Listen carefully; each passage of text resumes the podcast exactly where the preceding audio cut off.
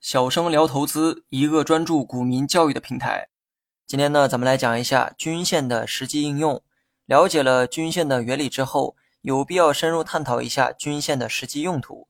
不过呢，丑话说在前头哈，如果前面的内容没有学明白，这堂课你也很难学得透彻。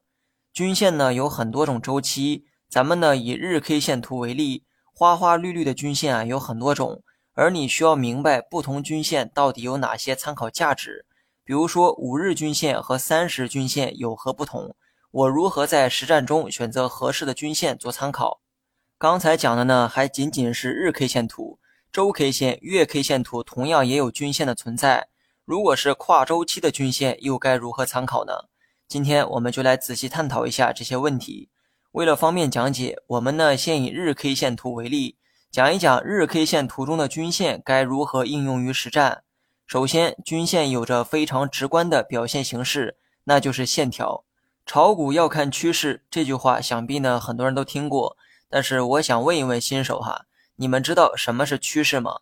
生活中很容易理解的词汇，拿到股市中就容易迷茫。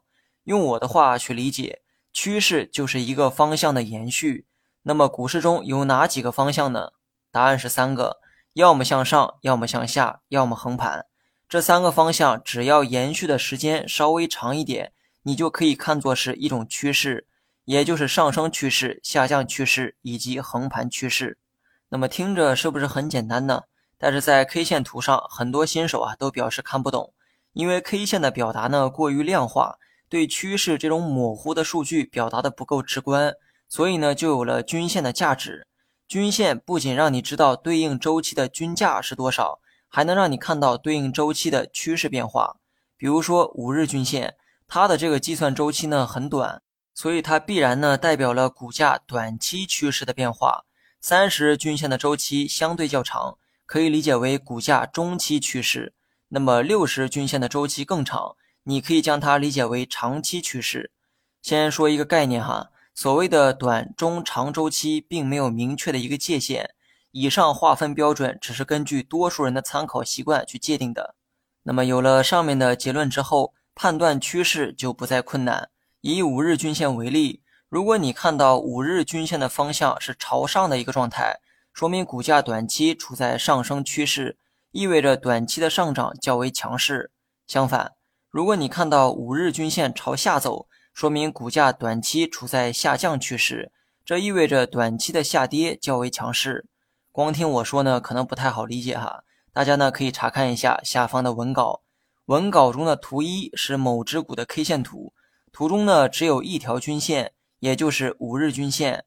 为了方便讲解，我将其他均线进行了屏蔽，只留下了一根五日均线。图一的五日均线明显是向上倾斜的走势。说明股价短期趋势啊就是向上。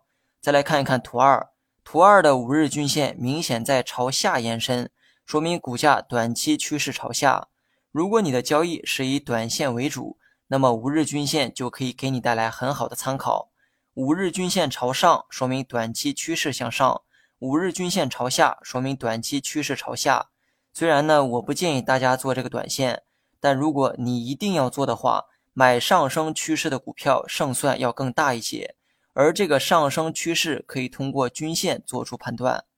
以上呢是用五日均线举的一个例子，它代表了股价短期的趋势。接下来呢，我们说一说其他均线，比如说三十均线，它代表了股价的中期趋势。你如果擅长做中线，就可以参考三十均线的走势。